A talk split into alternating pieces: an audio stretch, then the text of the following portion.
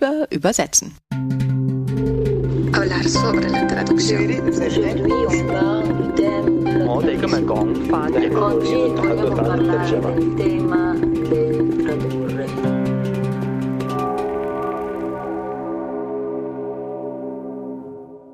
Herzlich willkommen zur 39. Folge von Über Übersetzen. Ja, schön, dass ihr wieder da seid. Und beim letzten Mal haben wir ja über Synchronisation gesprochen und wir haben auch in Folge 24 schon mal über Untertitel gesprochen und haben bei beiden Sachen so ganz viel interessiertes Feedback bekommen. Und dann habe ich mir gedacht, Jetzt packen wir mal die Gelegenheit beim Shop und ich verführe euch ein bisschen zur Theorie mal wieder. Und wir haben ganz viel Glück, denn Professor Künzli aus Genf hat sich Zeit genommen und ganz viel in dem Bereich geforscht. Alexander Künzli ist seit 2012 Professor für Übersetzungswissenschaft an der FTI in Genf und Co-Leiter des Departement Übersetzen und Leiter der deutschen Abteilung. Und seine Forschungsschwerpunkte sind Qualitätssicherung von Übersetzungen und Untertitelung. Er unterrichtet Forschungsmethodik, audiovisuelles Übersetzen und Verständlichkeitsanalyse und ist außerdem Chefredakteur der translationswissenschaftlichen Fachzeitschrift Parallel. Ich bin Yvonne Griesel, Übersetzerin, Autorin, Übertitlerin und darauf spezialisiert, fremdsprachige Inszenierungen bei internationalen Festivals und Theatern zu übertragen.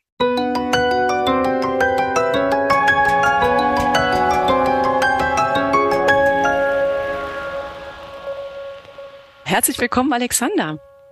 Vielen Dank, Yvonne, für die Einladung.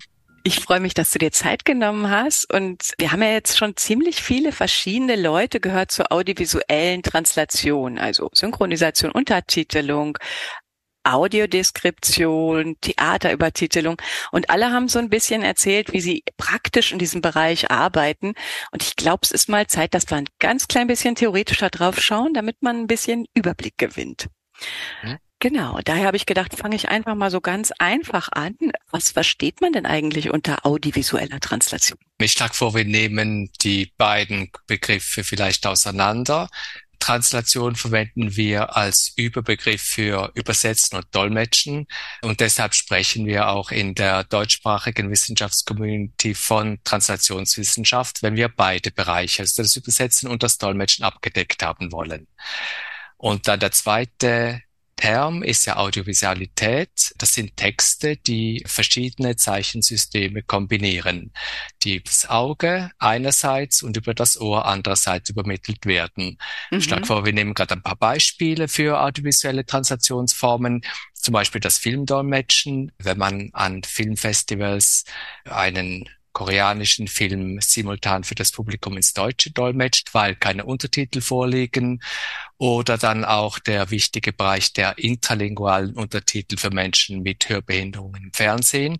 Das heißt, wenn deutsche Untertitel von deutschsprachigen Sendungen untertitelt werden, in denen man aber nicht nur die ursprünglichen Redebeiträge wiedergibt, sondern eben auch noch zum Beispiel Sprecherwechsel markiert, damit gehörlose Menschen diese Redebeiträge besser zuordnen können mhm.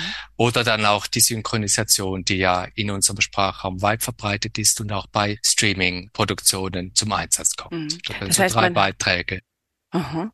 Also man hat sozusagen immer ein fixiertes Bild, was man sehen kann. Weil, wenn du sagst, die Verdolmetschung von Filmfestivals, das wäre ja bei einer Konferenz auch. Wenn ich dolmetsche, da habe ich ja auch ein bewegtes Bild, aber sozusagen, das ist eine Live-Situation und wir haben ein fixiertes Bild, was du meinst. Ist das die Unterscheidung dann? Das ist richtig. Das ist sicherlich ein wichtiger Aspekt.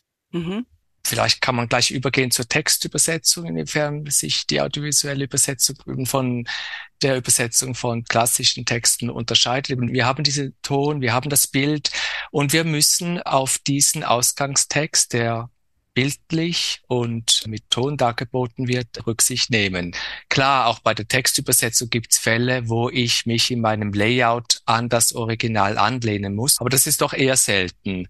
Und dann noch was anderes. Bei uns ist es oft so, bei der audiovisuellen Übersetzung, dass der Ausgangstext ja nicht ersetzt wird, sondern er bleibt bestehen. Also bei der mhm. Untertitelung hören die Zuhörer, die Zuschauer, Zuschauerinnen das Original immer noch. Und das ist auch noch etwas, was uns von der Textübersetzung unterscheidet. Genau, aber das unterscheidet sich auch zwischen den einzelnen Formen. Ne? Das ist eigentlich, also ich sage da immer additive Übersetzung zu, aber das habe ich mir selbst ausgedacht. Das ist bestimmt falsch. Da spricht man, glaube ich, eher von offener Übersetzung und geschlossener, oder? Äh, nein, eigentlich ist das gar nicht falsch. Dieses Konzept der additiven Übersetzung gibt es und wird auch so verwendet in der audiovisuellen äh, Übersetzungsforschung. Das heißt, das ist eigentlich ein Begriff, den wir auch kennen, aber er gilt dann für gewisse Bereiche mehr als für andere. Da hast du recht. Eben bei der Synchronisation wird der Ausgangstext, zumindest der verbale, ersetzt. Bei der Untertitelung ist das nicht der Fall und darum ist die Untertitelung dann auch besonders kritikanfällig, weil es mhm. gibt ja das Publikum, das der Ausgangssprache mächtig ist, stellt Vergleiche an. Und darum sagen übrigens auch Untertitlerinnen immer wieder, dass es zum Teil schwieriger ist, für ein sprachkundiges Publikum zu übersetzen als für ein Publikum, das der Ausgangssprache nicht mächtig ist, weil eben die Personen, die gerade Englisch können und viele Produktionen sind ja auf Englisch, die werden dann immer Vergleiche mit dem Original anstellen. Ja, auf jeden Fall. Das ist auch mein Berufsalltag im Theater, dass man immer hinterher eine Übersetzungskritik bekommt für seine Übertitel und die sozusagen verteidigen muss, wenn die offen sind.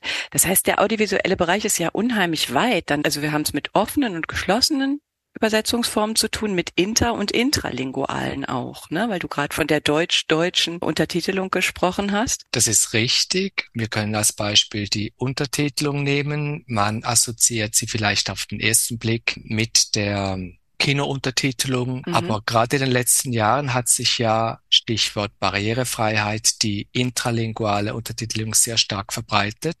Sie ist auch rechtlich verpflichtend geworden mhm. im öffentlich-rechtlichen Fernsehen, wo mittlerweile fast 100 Prozent der Ausstrahlungen mit solchen Untertiteln versehen werden, damit eben auch Personen mit einer Hörbehinderung Informationen rezipieren können, teilhaben können am kulturellen Leben, wie es äh, im Fernsehen dargeboten wird. Mhm. Das heißt, das ist ein sehr wichtiger Bereich geworden. Ja, wie ist denn das? Also wenn man so definiert seinen Bereich, ich halte mich da immer so an Brunsch, an diesen Übersetzungsbereich, dass man immer sagt, von einer Sprache in die andere.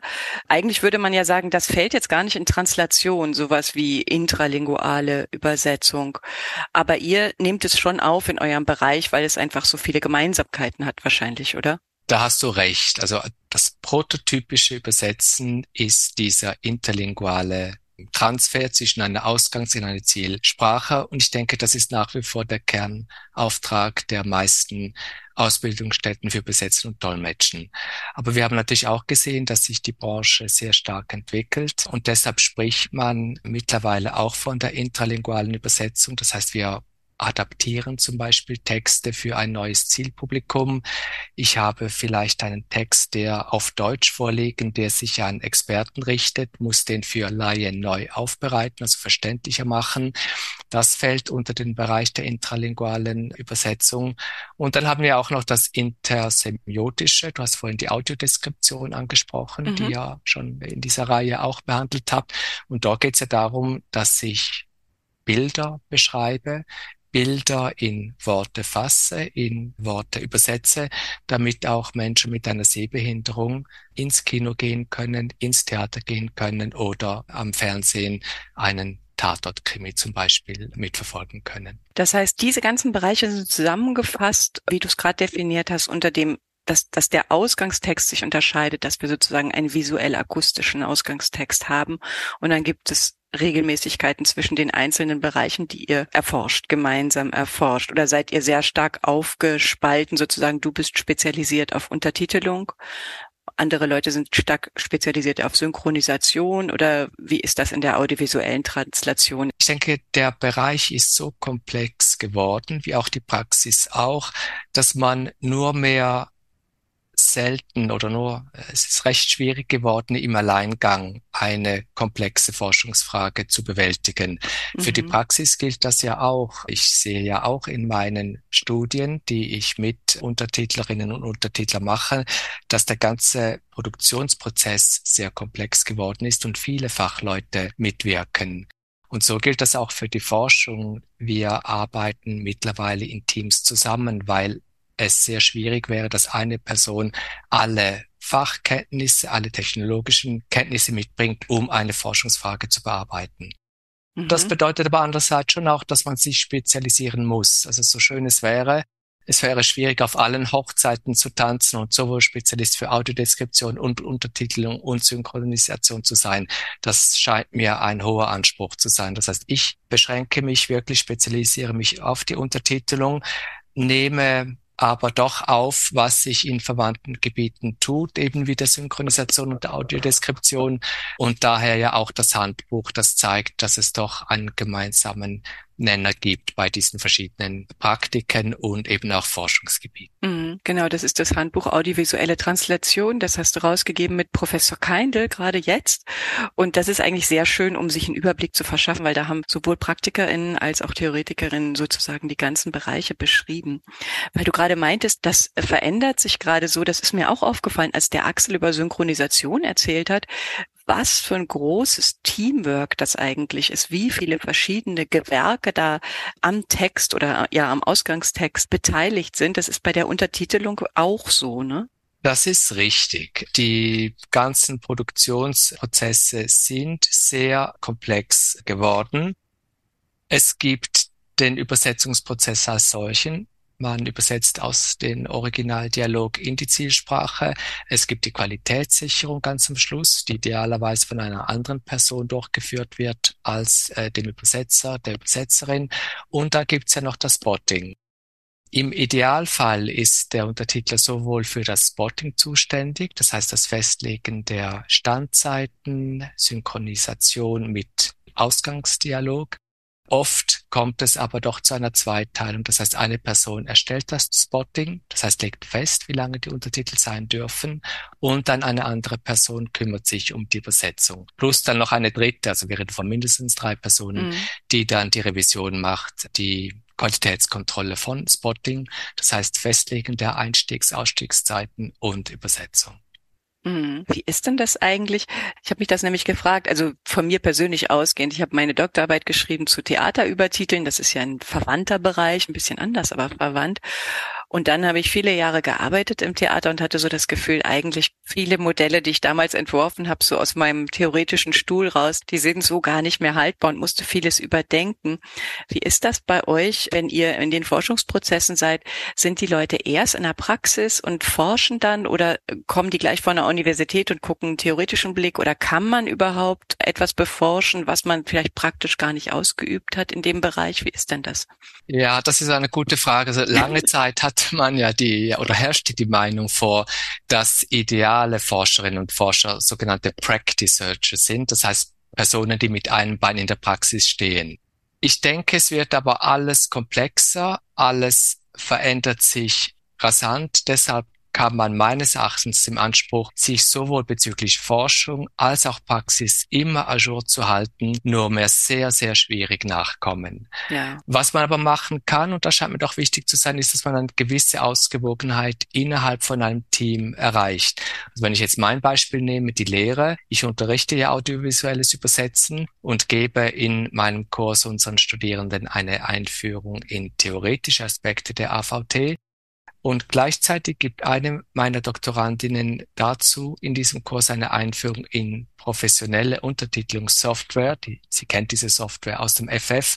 Und so denke ich, dass es uns gemeinsam gelingt, den Studierenden sowohl das nötige theoretische Rüstzeug als auch diese softwaretechnischen Kenntnisse zu übermitteln, die die Studierenden für die Praxis brauchen. Also alleine ist das schwierig zu schaffen, mhm. aber eben innerhalb von einem Teams kann man durchaus schauen, dass man es so zusammenstellt, dass man die verschiedenen wichtigen Kompetenzen abdecken kann. Ja, deswegen war mir das nämlich auch wichtig, mit dir zu sprechen, weil ich auch das Gefühl habe, natürlich kann man sich total, also man kennt sich mit seiner Software aus in seinen Arbeitsbereichen und alles, aber es geht so schnell, es verändert sich so schnell, dass eben so ein solides theoretischer Hintergrund sehr wichtig ist für dich, weil einarbeiten, glaube ich, müssen wir uns die ganze Zeit ständig in was Neues.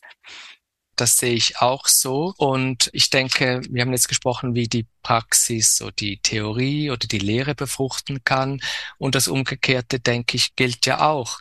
Also ich denke auch, dass es für die Praxis von Vorteil ist, wenn man ein bisschen mitverfolgen kann, was sich in der Wissenschaft tut. Also ich verstehe, dass es sehr schwierig ist natürlich, weil eben die tagtägliche Arbeit ist sehr zeitintensiv. Man hat vielleicht nicht Zeit, sich auch noch am Abend dann mit theoretischen Arbeiten zu beschäftigen. Aber es gibt einen ganzen Forschungsstrang, der sehr anwendungsorientiert ist, wo man zum Beispiel schaut, wie man Arbeitsprozesse optimieren kann. Und da hilft es dann vielleicht schon, sich ein bisschen einzulesen und zu schauen, ja, wie mache ich's? Und wie wäre es grundsätzlich theoretisch auch noch möglich? Also ich denke, es, es, es funktioniert in beide Richtungen. Das glaube ich auch. Dialog. Ja, und deswegen machen wir ja den Podcast. Wir stellen alles in die Show Notes, was der Alexander Künzli hier erwähnt. Dann könnt ihr ein bisschen weiterlesen, was zu tun ist.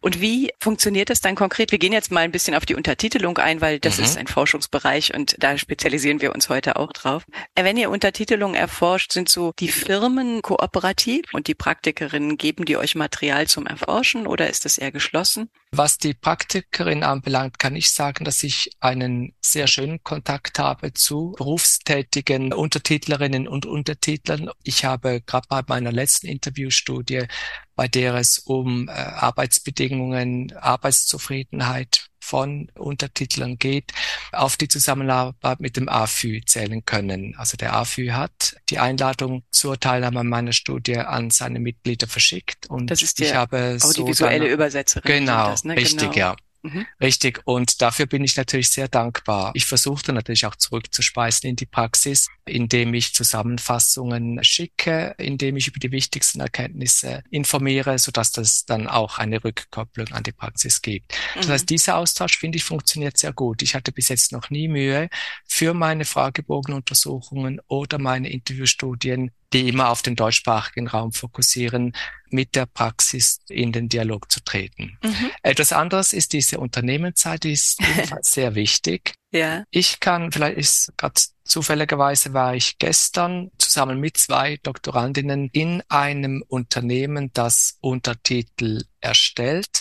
Und wir haben die Genehmigung bekommen, dort eine Arbeitsplatzstudie durchzuführen. Das heißt, wir werden untersuchen, wie der Kommunikationsfluss ist, zum Beispiel zwischen Untertitlern, die vor Ort arbeiten und Untertitlerinnen, die im Homeoffice sind. Wir werden schauen, inwiefern die Tools, die sie verwenden, möglichst gut an die Arbeitsbedingungen, auch an die Erwartungen der Untertitler und Untertitlerinnen angepasst sind. Und dafür bin ich auch sehr dankbar, weil es ist nicht selbstverständlich, dass einen ein Unternehmen Zugang gibt zum Arbeitsplatz und dokumentieren darf, äh, wie die Arbeitsabläufe nee. sind. Da muss man dann das Vertrauen gewinnen. Das sind auch ethische Aspekte. Natürlich muss das Projekt dann noch von unserer Ethikkommission bewilligt werden, damit alle wirklich ihre Einverständnis Erklärung geben können. Aber das ist möglich. Das ist aufwendig, mhm. Feldforschung betreiben zu können, aber ich denke sehr gewinnbringend für alle. Ja, das glaube ich auch. Ah, das ist spannend. Und diese Studie zur Zufriedenheit von ÜbertitlerInnen, wir verlinken sie euch, aber sag uns doch, was ist dabei rausgekommen? Es hört sich nach einem spannenden Beruf an. Wir haben hier zufriedene Leute gehabt, die über ihren Beruf geredet haben, aber wie sieht's denn aus? Genau, ähm, es gibt sehr unterschiedliche Konstellationen. Man hört ja immer wieder von sinkenden Honoraren, von Fristen, die immer kürzer werden, von maschineller Übersetzung, die überhand nimmt und auch eingesetzt wird auf Gebieten, in denen sie noch nicht ansprechende Qualität liefert. Das gibt es alles, das sind Tatsachen.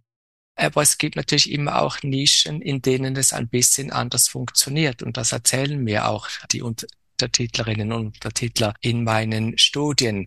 Sie sagen zum Beispiel auch, dass die Solidarität größer geworden ist unter Ach. Personen, die Untertitlung berufsmäßig erstellen. Sie weisen auch auf die Rolle der Berufsverbände hin, zum Beispiel vom AFÜ, der sich sehr einsetzt für die Vernetzung, für Weiterbildung, für Austausch auch auf europäischer Ebene, um dann eben auch diese Großkonzerne die es ja gibt mittlerweile, ins Boot zu holen und mit ihnen einen Austausch zu pflegen und ihnen auch darzustellen, was die Bedürfnisse und Erwartungen von den Personen sind, die diese Untertitel erstellen. Das heißt, es mhm, gibt Entwicklungen, die in die falsche Richtung gehen. Es gibt aber auch positive Entwicklungen. Das Feld ist sehr breit. Was ich aber sehr spannend finde, darüber hatten wir gesprochen in dem anderen Podcast auch, ist, äh, hängt vielleicht mit der KI zusammen, ist diese Relaissprache, dass, dass sozusagen sehr viel gearbeitet wird über das Englische, ne? also dass koreanische Filme mit einer englischen Matrix kommen und dann von der englischen Matrix ins Deutsche übersetzt wird. Und das ist ja eigentlich was, da blutet einem ja das Herz oder da, da kegelt's auch all unsere tollen Modelle durcheinander.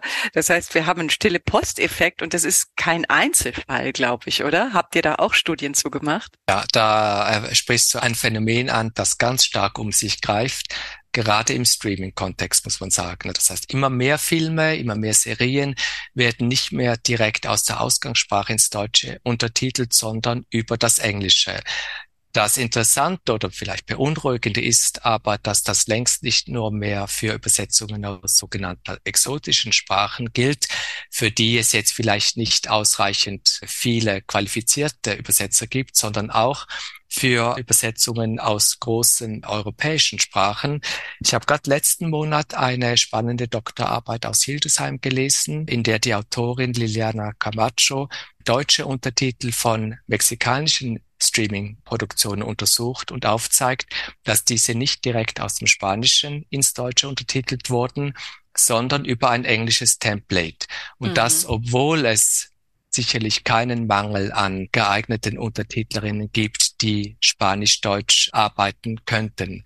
Und äh, Liliana Camacho zeigt dann auch sehr schön die Auswirkungen solcher indirekter Untertitelungen auf die Qualität der deutschen Untertitel auf.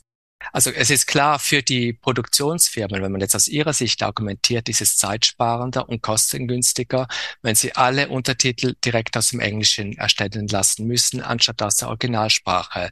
Aber für die Untertitler sieht es dann anders aus, weil sie sich ja sehr stark mit dem Inhalt der Originalproduktion beschäftigen. Für sie steht die Qualität im Vordergrund. Das sehe ich immer wieder. Für Untertitel ist es wirklich wichtig, Qualität liefern zu können. Das ist der Hauptantrieb für sie, während Unternehmen natürlich oft den Zeit- und den Kostenfaktor in den Vordergrund stellen.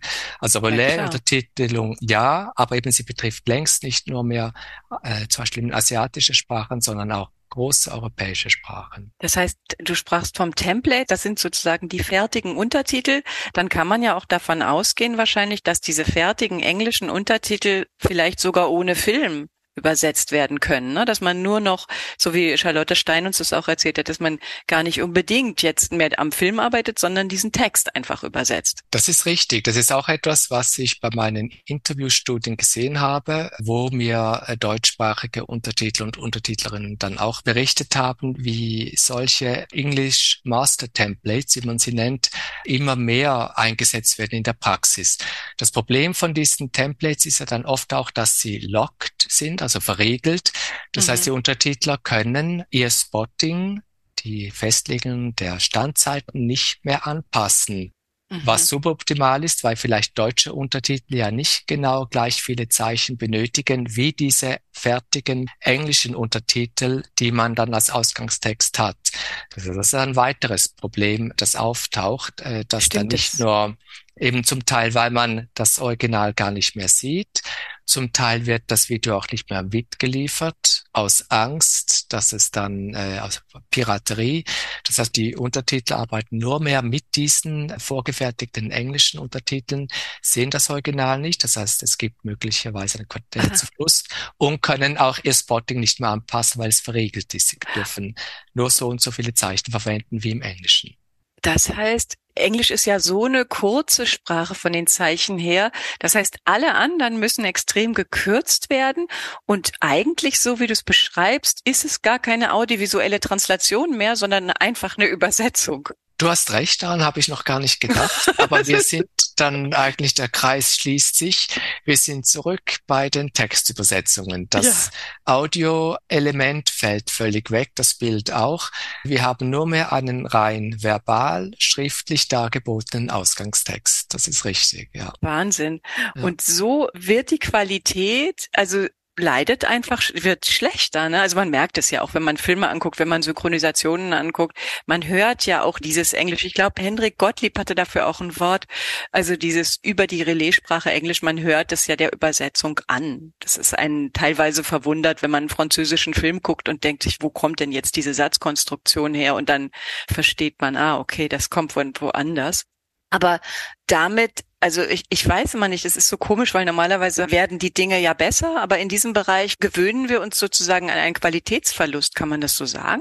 Das ist möglich, dass wir uns an einen Qualitätsverlust gewöhnen. Man hört ja auch viel, dass gerade Streaming-Produktionen die Untertitel teilweise von suboptimaler Qualität sind, eben weil sehr viel, sehr kostengünstig und sehr zeitnah untertitelt synchronisiert werden muss.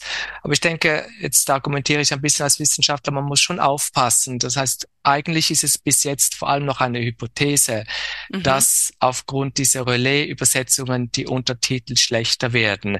Es bräuchte dann schon auch größere Korpusuntersuchungen, die wirklich auch darlegen in Bezug auf welche Aspekte des Originaltons dann diese indirekten Übersetzungen wirklich schlechter sind. Und da war ich eben froh über die Doktorarbeit von Liliana Camacho, weil sie hat wirklich dann sehr schön auch durch diesen Vergleich zwischen Originalton, englischem Template und deutschen Untertiteln aufgezeigt, in Bezug auf welche Aspekte es Verluste geben kann, die dann eben auch als Qualitätseinbußen interpretiert werden können. Mhm, das ist spannend. Also die können wir uns schon mal durchlesen, die Arbeit, oder hoffentlich schreibt sie vielleicht einen Artikel für uns, dass nicht alle die Doktorarbeit lesen müssen. Aber das heißt, es gibt noch keine großen Untersuchungen dazu, die stehen noch aus, sozusagen, ne? Ja, das würde ich so sagen. Es gibt einzelne Studien, Fallstudien, in denen exemplarisch ein paar Szenen untersucht wurden. Aber das Phänomen ist noch recht neu. Vielleicht nicht für die Praktiker und Praktikerinnen, die schon länger damit arbeiten und zu Recht kritisch eingestellt sind, weil es führt ja auch dazu, dass ihr Repertoire eingeschränkt wird. Sie beherrschen vielleicht skandinavische Sprachen und plötzlich braucht es weniger Untertitler aus dem Schwedischen ins Deutsche, weil jemand anders einfach den schwedischen Film aus dem Englischen untertitelt. Mhm. Aber mit Blick auf die Wissenschaft muss man schon sagen, wir müssen jetzt zuerst mal auch einen Korpus aufstellen, zusammenstellen und dann genauer aufzeigen, in Bezug auf welche Aspekte es hier Qualitätseinbußen gibt. Mhm. So wichtig ist die Theorie, ich sag's doch immer. Aber dann gibt's noch was, das fand ich spannend. Du hast einen Artikel geschrieben zum Fansubbing. Also es sind nämlich nicht nur die Wissenschaft, die da drauf gucken würde und kritisieren. Es gibt etwas Interessantes, das nennt sich Fansubbing. Da sind sozusagen Fans unterwegs und machen ihre eigenen Untertitel, weil sie die Serien, weil sie die Mangas so wunderbar finden. Und die kritisieren auch stark. Ne? Das sind auch starke Kritiker, die sich wirklich die Untertitelungen vornehmen. Und das hat auch schon was bewirkt. Also die haben auch schon was ausgelöst ne? Kannst du ein bisschen erzählen, was das ist, dieses Fansubbing? Genau, das ist richtig. Das entstand, ich glaube, das war in den 1980er Jahren schon, im so Zusammenhang früh. mit dies, ja, als es noch Videokassetten gab, die man sich hin und her schickte. Ach, und da toll. wurden damals diese Animes, diese japanischen Zeichentrickfilme in Europa, in den USA populär. Es, sie waren aber nur schwer erhältlich. Sie stießen auf sprachliche Barrieren. Man, man sprach nicht Japanisch. Und deshalb gab es dann Fans, die für Fans äh, solche Produktionen mit Untertitel versehen haben. Später hat sich das Ganze dann ausgeweitet. Das heißt, jetzt werden auch Fan-Untertitel, Fan-Synchronisation erstellt von zwischen großen europäischen Sprachen. Und zwar immer dann, wenn Fans der Meinung sind, dass diese kommerzielle oder wie sie es nennen, Mainstream-Untertitelung dann das Original einebnet, dass er zu flach ist. Mhm. Das heißt, das ist so eine These von Fansabbern und Fansabberinnen, dass kommerzielle Untertitel oft das Original sprachlich und kulturell einebnen. Vielleicht muss ich aber dann jetzt doch den Praktikern zum Teil recht geben, also den Untertitlern, die Untertitel berufsmäßig erstellen. Sie sind zum Teil sehr kritisch gegenüber den Fansubs und ich kann es verstehen, weil man sich natürlich fragen kann, inwiefern dann ein Publikum überhaupt noch drei oder vier Zeilen lange Untertitel rezipieren kann, weil mhm. Fansubs halten sich nicht an die gängigen Normen und Konventionen. Sie fügen zum Beispiel oft in Form von Übertiteln Erklärung zu Kulturspezifika ein und mhm. diese Übertitel erscheinen dann zusätzlich zu den Untertiteln. Das heißt, man ist dann sehr viel mit Lesen beschäftigt. Das heißt, einerseits ist es sehr spannend. Das heißt, es führt dazu, dass konventionelle Normen in Frage gestellt werden, was grundsätzlich interessant ist. Ja. Aber andererseits äh, verstehe ich sehr gut auch die professionellen Untertitler, die sagen, hallo, wie sieht's dann mit der Rezeption aus? Bin ich dann nicht nur mit Lesen beschäftigt, weil irgendwo gehe ich ja dann nicht ins Kino, um nur zu lesen, sondern ich will auch noch Genuss am Bild haben. Das heißt, es ist eine komplexe Frage, die man aus mhm. verschiedenen Perspektiven betrachten kann. Obwohl ich das ganz spannend fand, du hattest einen Artikel veröffentlicht, ihr hattet Eye-Tracking gemacht, eine Forschung mit Eye-Tracking, das heißt, man kann genau die Augenbewegungen verfolgen und sehen, wie lange sie verweilen auf den Übertiteln. Und das hast du auch mit Fansubbing gemacht, mit einer Arbeitsgruppe. Und da ist rausgekommen, je mehr kulturspezifische Erklärungen dabei sind, das heißt nicht unbedingt, dass die Leute länger lesen, sondern das ging relativ schnell. Ne? Also das fand ich wahnsinnig spannend, dass man sozusagen den Untertitel liest mit der Übersetzung und dazu meinetwegen, weiß ich nicht, das und das bedeutet das und das in dem und dem Land. Das, das wurde schnell rezipiert und hat eigentlich zu einem schnelleren Verständnis geführt. Fand ich interessant. Das ist richtig. Wir hatten diese äh, Eye-Tracking-Studie gemacht. Wir hatten einen Film genommen, eine französische Filmproduktion, in der sehr viel Slang gesprochen wurde, Argo, Verlan, also diese, diese Tendenz im Französischen, die mhm. Silben zu verdrehen. Und dafür gibt's natürlich keine, oder das ist sehr schwierig äh, in Untertiteln wiederzugeben. Ja. Dieser sehr ausgangskulturelle dieses, äh, Register. Und wir haben dann einige Szenen extrahiert und die offiziellen Untertitel mit Übertiteln ergänzt, in denen wir eben Erklärungen zu diesen argo-dialektalen Elementen gegeben haben. Es ist richtig, wir haben gemerkt, dass unsere Probanden durchaus in der Lage waren, diese zusätzlichen Übertitel zu rezipieren. Allenfalls hat es auch damit zu tun, dass das alles Übersetzungsstudierende waren, die mhm. äh, sehr gut in Französisch und Deutsch sind denen ist es vielleicht ein bisschen leichter gefallen, solche zusätzlichen Übertitel zu rezipieren, als jetzt einem Publikum, das nicht über diese Sprachkenntnisse okay. verfügt. Das heißt, ja. ja, es war sehr spannend, aber eben als Forscher muss ich sagen, es stellen sich schon wieder neue Forschungsfragen. Aber so ist es immer. Kaum hat man ein Ergebnis vorliegen, denkt man schon wieder an weiterführende ja, nach in Bezug auf die Grenzen der eigenen Arbeit. Stimmt, müsste dahingehend noch größer forschen. Aber was ich auch schwierig finde an diesem Fansubbing, also ich finde es auch spannend, wenn man das so guckt. Im Internet kann man sich das halt angucken, weil die so sehr detailgenau sind und die geben sich wirklich alle Mühe. Es gibt ja auch die technischen Möglichkeiten. Andererseits verstehe ich auch die PraktikerInnen, weil ich meine, die Leute arbeiten halt umsonst die machen das ja freiwillig in ihrer Freizeit als Fans.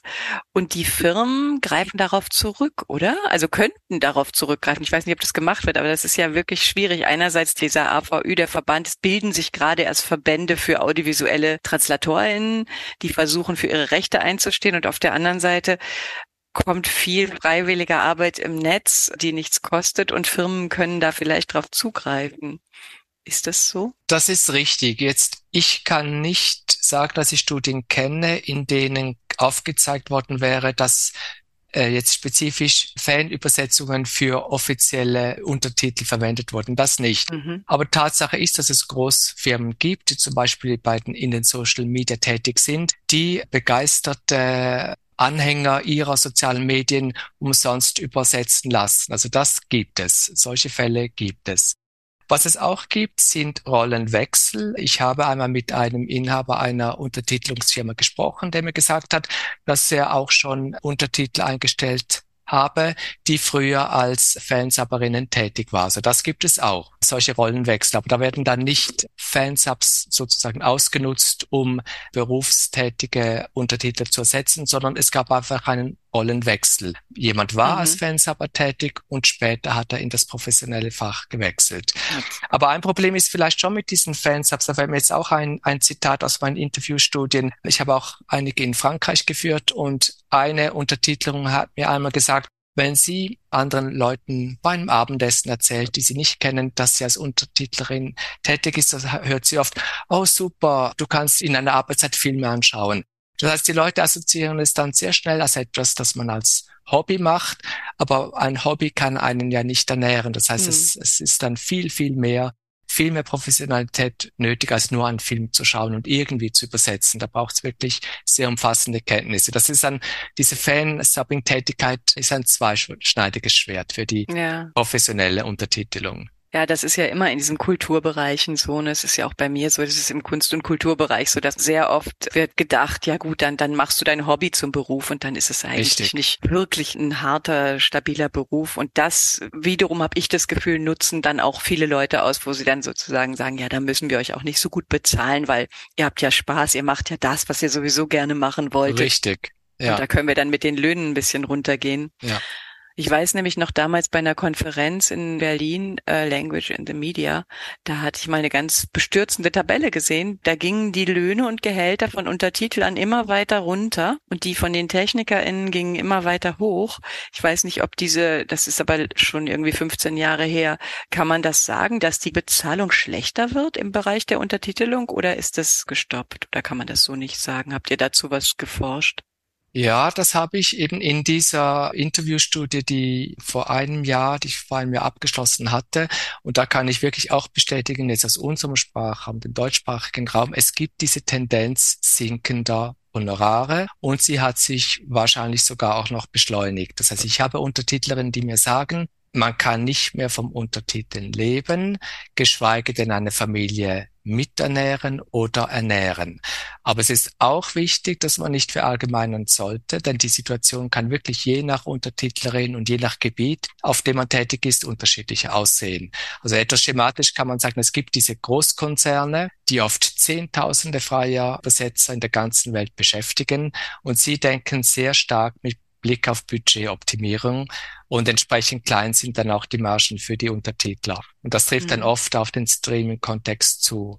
Es gibt aber auch, auch im deutschsprachigen Markt kleinere Akteure, mittelgroße Untertitelungsfirmen, die sind dann eher inhaltsgetrieben. Das heißt, bei ihnen steht nach wie vor die Beschäftigung mit dem Kunstwerk Film im Vordergrund und sie haben auch einen viel kooperativeren Kontakt mit Untertitlerinnen, was sich auch in attraktiveren Honoraren äußert. Und mhm. dann, das ist mir vielleicht auch noch ein Anliegen, man darf auch nicht vergessen, dass diese fiktionalen Produktionen, die wir oft denken im Zusammenhang mit Untertitelung, ja nur mehr ein ganz kleiner Bruchteil von dem sind, was man untertitelt. Es werden immer mehr Unternehmensvideos produziert. Es gibt immer mehr Videos, die in Bedienungsanleitungen integriert sind. Die Unternehmen, die Organisationen, internationale oder auch Behörden kommunizieren immer mehr über Videos, intern und extern. Und gerade in diesem Bereich der Untertitelung von Fachtexten, Fachkommunikation gibt es sicherlich nach wie vor auch attraktive Perspektiven für Untertitlerinnen und für Untertitler. Mhm. Ach so, das ist sozusagen auch noch aufgefächert. Ja, da kann man doch nur hoffen, dass sozusagen die Vereinigungen sich da auch ein bisschen stark machen und dass man sich nicht ganz aus dem Weg räumen lässt. Vor dem Hintergrund, dass also die Untertitlerin, ihr bildet sozusagen aus im audiovisuellen Bereich. Das heißt, ihr bildet ja erstmal ÜbersetzerInnen aus. Das heißt, die Grundkompetenz der Übersetzung, die bleibt uns. Also wir sind ja Übersetzerinnen und dann sattelt man noch auf den Bereich der audiovisuellen Translation oder wie ist das bei euch, wenn ihr ausbildet?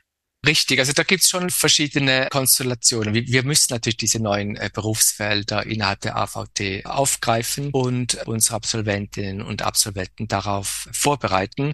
Und es gibt eigentlich mehrere Möglichkeiten. Also sehr oft werden einfach innerhalb von diesen generalistischen Übersetzungsstudiengängen einzelne audiovisuelle Übersetzungskurse oder Vertiefungen in audiovisueller Übersetzung angeboten. Also das ist eine Lösung, dass man es so macht. Dann gibt's aber teilweise auch komplette Studiengänge, die sich vollständig der audiovisuellen Übersetzung widmen. Mhm. Im deutschsprachigen Raum fällt mir einer ein. Ich glaube, es ist auch der einzige, jener an der Universität Hildesheim. Mhm. Und dann gibt's die dritte Möglichkeit, dass man einschlägige Weiterbildungen bereitstellt. Also ich zum Beispiel bin auch sehr in der Weiterbildung aktiv. Seit der Pandemie biete ich Online-Seminare zur Untertitelung an und ich merke, dass dieses Angebot auf ein großes Interesse von der Praxis stößt, weil eben immer mehr Übersetzer beschäftigen sich in ihrer tagtäglichen Arbeit mit audiovisuellen Texten in Behörden, in der Privatwirtschaft. Sie hatten vielleicht noch nicht die Möglichkeit, in ihrer Ausbildung eine Einführung in die Praxis der audiovisuellen Übersetzung zu erhalten. Und diese Lücke schließen wir jetzt mit solchen Weiterbildungsangeboten. Mhm. Das heißt, es gibt diese drei Bereiche, wie man in der Lehre darauf reagieren kann, auf diese steigende Nachfrage. Ja. Das müssten wir Praktikerinnen uns eigentlich nur bewusst machen, dass wir sozusagen eine Zusatzqualifikation haben. Damit kann man ja eigentlich argumentieren, dass man nicht weniger verdienen dürfte, sondern eigentlich mehr verdienen müsste, wenn man nicht nur Übersetzerin ist, sondern auch noch zusätzlich sich qualifiziert. Das finde ich manchmal so ein bisschen bestürzend, aber ich glaube, da sind ja jetzt alle dran aktiv und dafür ist es ja auch super, dass ihr forscht und dass der Verband der audiovisuellen Übersetzerinnen sich so zusammengeschlossen hat. Das ist wahrscheinlich der wichtigste Weg, dass wir sozusagen uns weiter spezialisieren, die Augen offen halten und zugewandt sind der Technik, gerade in dem Bereich der audiovisuellen Translation. Das ist auch bei mir im Theater so. Man muss einfach offen sein für die neuen Entwicklungen und dann schauen, wo die Neigungen sind. Und dann kommt man in sehr spannende Bereiche, die viel Spaß machen ja auch in der Arbeit. Auf jeden Fall, das denke ich auch so. Und ich sehe das auch eben in meinen Interviewstudien, dass die Untertitlerinnen und Untertitler selber sehr offen sind. Und es ist auch nicht so, wie man oft hört, dass sie jetzt kritisch oder resistent gegenüber Technologien sind. Nein, überhaupt nicht. Mhm. Sondern was eher auf Skepsis stößt, ist, wenn Unternehmen, Großunternehmen diese KI einbinden, ohne die Untertitler selber in diese Entscheide einzubinden das stützt auf Skepsis, dass man nicht die Kompetenzen der Untertitlerinnen selber berücksichtigt berechtigt ihre Meinung dazu ausholt, sondern diese Entscheidung einfach über den eigenen Kopf getroffen werden. Das ist problematisch, wenn viele arbeiten jetzt auch mit maschineller Untertitelung und es gibt wirklich alles. Die einen sagen, ja, funktioniert super, genauso hätte ich es auch gesagt, bis völlig unbrauchbar. Also es gibt wirklich ja. alles. Aber diese Offenheit, die du angesprochen hast, die du sagst, die wichtig ist, ich stelle fest, dass sie schon da ist. Aber eben wichtig wäre jetzt, dass auch die Akteure selber, also die, die Unternehmen besser auf die Untertitler selber hören, wenn sie solche Entscheide fällen, KI einzubinden. Ja, genau, dass sozusagen man die Fachkompetenz nutzt und dann gemeinsam Richtig, damit arbeitet. Ja, ja, ja, ja, das bringt ja auch die besten Ergebnisse. Ja. Ja, ja, schön. Ja, vielen Dank, Alexander. Das war sehr spannend, deine Einblicke. Ich glaube, wir haben unglaublich lange Shownotes diesmal und ihr habt richtig viel zu lesen, aber darum ging's uns ja auch. Ja dann, tschüss, vielen Dank und vielleicht bis zum nächsten Mal. Tschüss, Yvonne. Tschüss. Wij willen vertalen. Wij willen tolken. И, por supuesto, hablar de la traducción. Переводить, переводчица, переводчик, переводчик.